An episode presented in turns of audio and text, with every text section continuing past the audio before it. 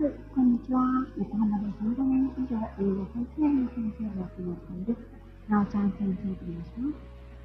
えー、本日は、8月の3日木曜日のもうすぐ夜8時30分になるところですね。昨日もね、あの、少し夕方に絵本ライブね、あの、小さい頃にね、読んで好きだった本ありますかという本にまつわるライブをしました。まあ、夏休みなのでね、子供たちも一緒に図書館などに行って、最近私は本を借りる、借りた本から読んでるんですけど、ね。まあ、今日もね、本を少し読んでみました。今ちょっとね、お家に向かって歩いてるので、お家に来たら終了かなというふうに思ってます。あ、シーさんこんばんは。ありがとうございます。はい。シーさんはね、いろんな本を読まれてると思うんですけれども、あの、今日ね、私は、子供を、うちの息子とね、あと息子の友達、えっ、ー、と、3人連れて、子供を4人連れてね、えっ、ー、と、横浜にある子供科学館というところに連れてきました。まあ、そんなに広く、広い敷地ではないんですけれども、科学のこととかをね、いろいろ、まあ、カジュアルに子供向けに学べて、展示とかパズルとかね、そういったものもいっぱいあってですね、あの、子供たちがね、小さい時からとても楽しんで過ごすことができる。そしてね、なんといっても冷房が効いている。そしてね、あの、プラネタリウムもね、あるというところなんですけど、ね、入館料も非常に安いんですよね。子供200円とかね。プラネタリウムも400、300円だっけな。で見れるところです。で、そこに連れて行きました。で、なんかね、大きな遊具みたいなスペースがあるんですけれども、この遊具スペースですね。ね、遊んでいるときに、結構ね、あの、上の方まで行く。まあ、言ってもね、もう小学4年生ですから、4人ともね、うん。ちっちゃい子みたいにね、こう、ずっとつきっきりでないといけないってこともないので、まあ、トイレとかもね、あの、自分で行きますし。で、私はね、あのー、本をね、持ち込んで 読書時間をとっておりました。はい。で、もしね、あのー、皆さんが普段読んでる、普段っていうかね、最近読んでる本とかがあったら、あの、面白いよっていうおすすめの本があったらね、ぜひ聞いてみたいなと思って、今日はね、皆さんが今読んでる本りますか？おすすめの本ありますか？ということで、えっ、ー、と、ライブをね、ちょっとさせてみました。で、私はですね、この元日ですね、2023年の1月1日から目標を、まあ、なんせね、なんか習慣、何かの習慣をつけるっていうことが非常に苦手な人間なので、まあ自分が好きで、まあ、なんとなくできそうなことを取り組むことにしました。そのうちの一つが毎日1行でもいいから本を読むということだったんですね。そう、なるほど。シンさんが最近で面白かったのは町田康さんの交互古事記です。あ、なるほどね。うん。古事記とかはね、あの、あれですよね。私も最近あの、なんだっけ、100、100分名著 ?NHK の。100分名著で、あの、そのブックスが出てますよね。それでね、あの、古事記の本買いました。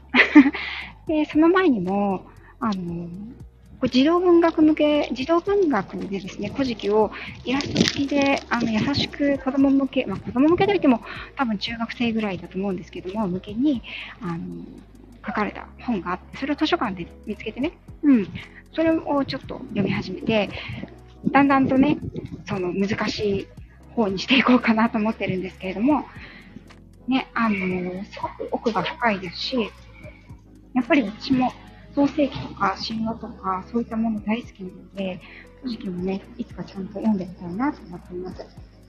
はい。ね、そんな感じで積んどくもね、たくさん積んでおいて、いつか読もうと思ってる本もたくさんあるんですけど、とりあえず図書館から借りてきた本って 期限があるので、はい。あの、こっちの本からね、今は読んでいます。で、このサムネイルに載せたのは、まあ、ど真ん中にね、あの、性の強化による訓練とはって書いてあるんですけども、非常に 非常に一般受けしないネタですよね。で、これはですね、私が今図書館で借りて読んでいる本で、動物が幸せを感じるときという、あの、動物行動学のお話になっています。で、えっ、ー、と、非常にね、あの、私のお仕事に通じる分野でありますので、私この本で実はね、2回目なんですね、借りるの。はい。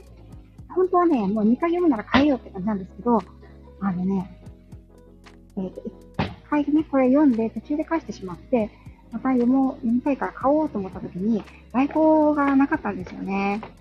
なので、あの、もう一回借りて、また在庫ができたら、あの、買おうかなというふうに思っています。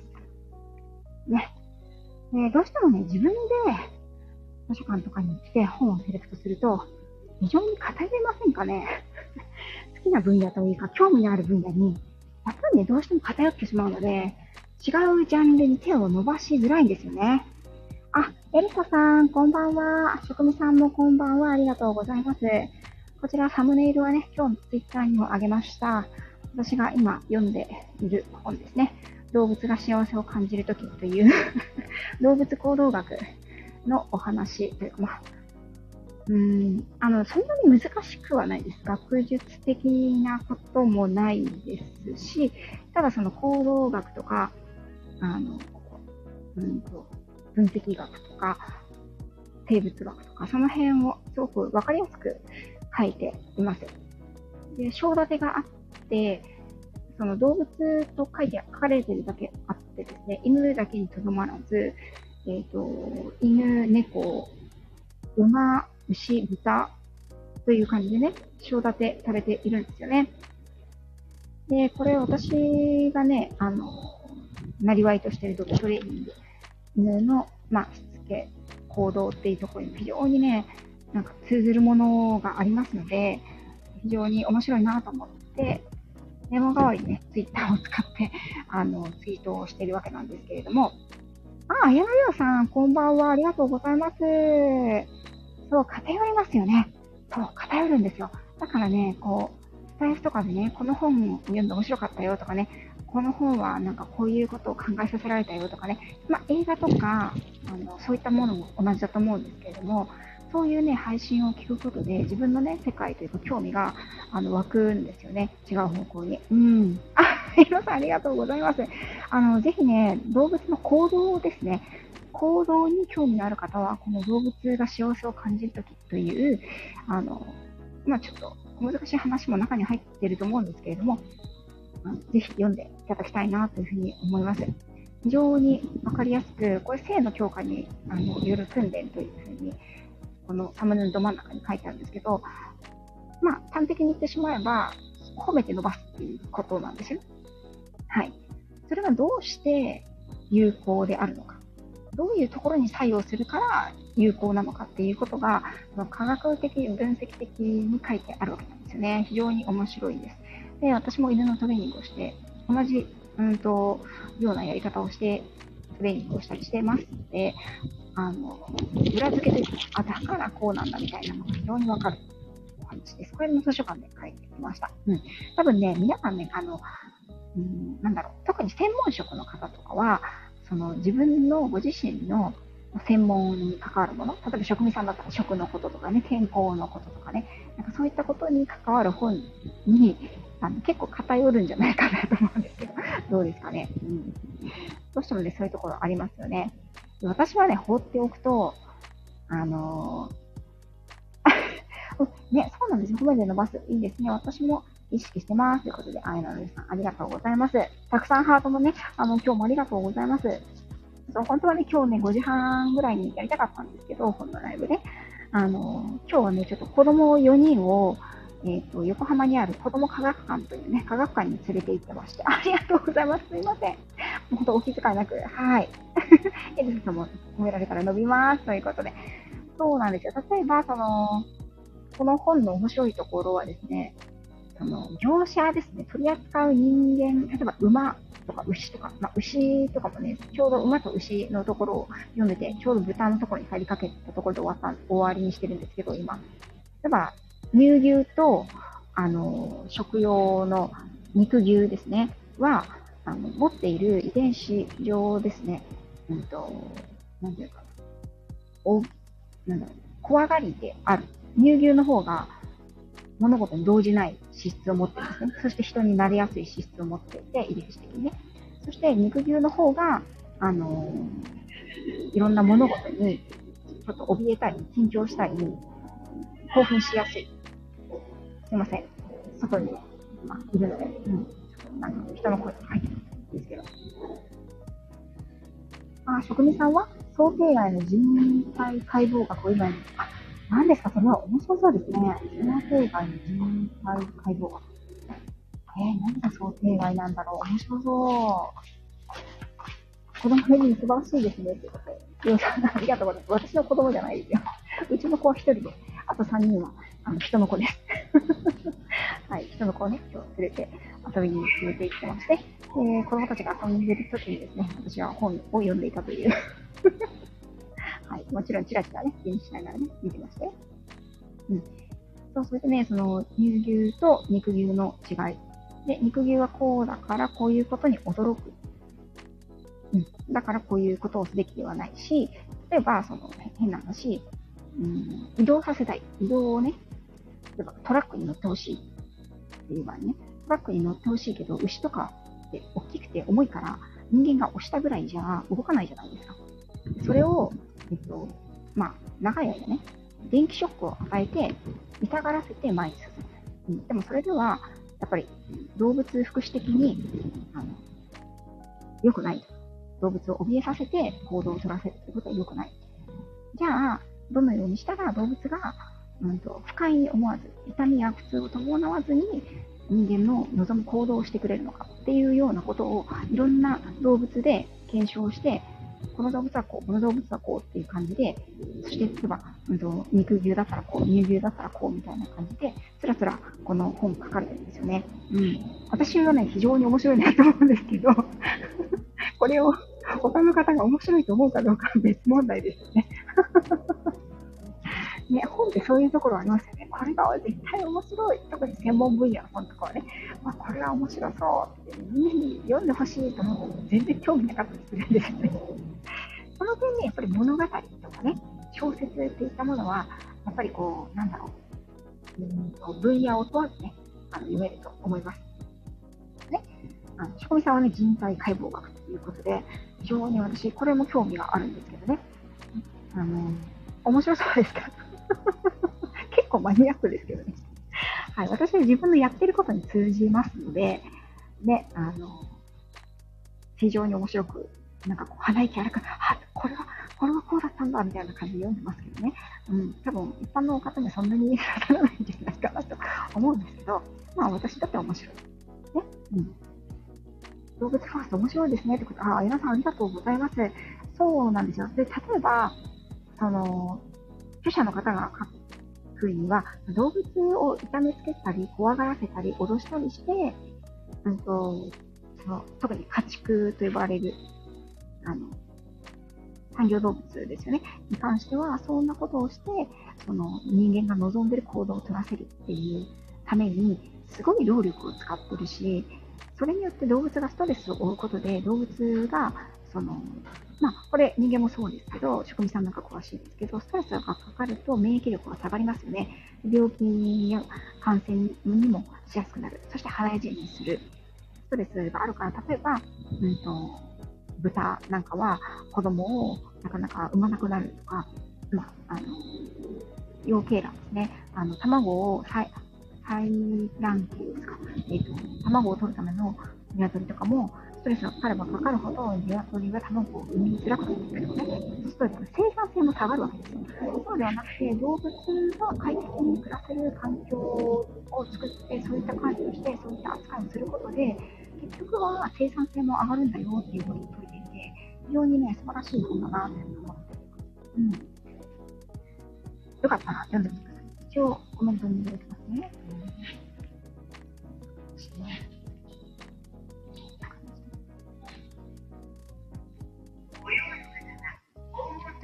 さんが、えっと、人工化合学面白いですよ。無駄な機能とか、残念な機能とか、字が大きくて読みやすい。あ、なるほど。確かにね。はい、わかります。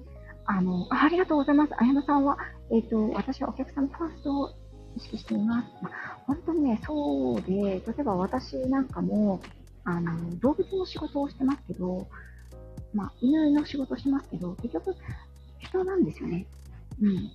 結局、人が一番、あの、大切で、飼い主さんのご理解とか共感を選べれなければ、動物、ね、ワンちゃんだけを満足しても、結局幸せな、動物の幸せ、ワンちゃんの幸せっていうのは飼い主さんの幸せですが、飼い主さんが幸せになっていただかないと、ワンちゃんだけの幸せじゃないんですよね。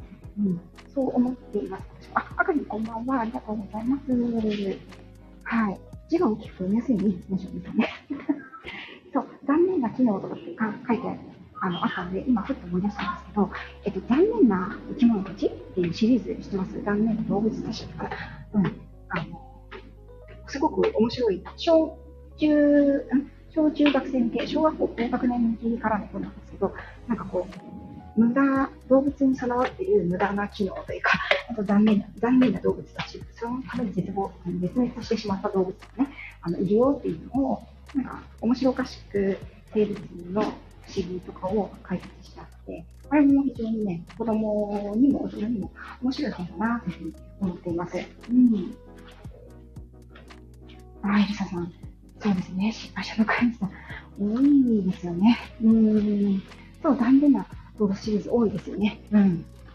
面白いですよね。ぜひね、あのこの夏、ちょっと大人の難しい本に疲れたらぜひ、どうでしょうか。はい。あ、立ち読みしたことあるの？あかり。はい、今ね、ちょっとね、お家に帰ってきました。ね、エリサさんはね、もう動物関係のお仕事なのでね、非常に大変だと思います。そしてこの時期ね、夏のこの時期、あのーとてもお忙しいと思います。朝何してんの？ほん？とね、ライブしてんの。あ、ライブ、後で俺も混ぜて。え？混ぜないんじゃない？もう終わろうかなと思ってるんだけど、帰えって今ね、本本のお話してんの、本のお話。ー、じゃあ、じゃあさ、うん今度さ、ライブするときはちゃんと俺も待ってて。うん、だって君、今、ゲームやってるじゃん。だったら一回ゲーム中断できる。うん、じゃあ、中断してもいいよ。中断していいよ。ちょうどね、おけんにね、あのーエルマーとリュウの感想を聞きたかったんだ。おう俺に？うん、俺に16匹の竜読み終わってどうだった？と思う。えー、っと知ってたんだよね、実は。俺がエルマの竜、エルマの竜、んエルマと16匹の竜。エルマーと16匹の竜ね、面白い。知ってんだ？あ、読んだことあったの？うん。え？読んだことはあったの？読んだことなえ知らなかった知らなかった。はい、うん、おかえり。お帰りなさい。そして今ね、旦那さんに入ってきたので、お帰り。お終わりたいと。では、あの、終わりたいと思います。え？俺、だって俺、ライブに参加したくないでしょ、うん、待ってみんな。はい、お帰りなさい。うちの旦那さんが帰ってきたので、では、おしまいにしたいと思います。はい、また、あの、本のね、本に関するライブは、ちょっと、この夏は続けていきたいと思います。皆さんの、あの、おすすめの本とか、ね、あの、これ、面白かったよっていう本があったら、ぜひ、教えてください。そしてね、あの、子供向けの本のお話、絵本のお話もね、またしていきたいと思います。それでは、失礼いたします。ありがとうございます。ありがとうございます。レア、レアキャラ、レアキャラがありがとうって言ってる。知ってる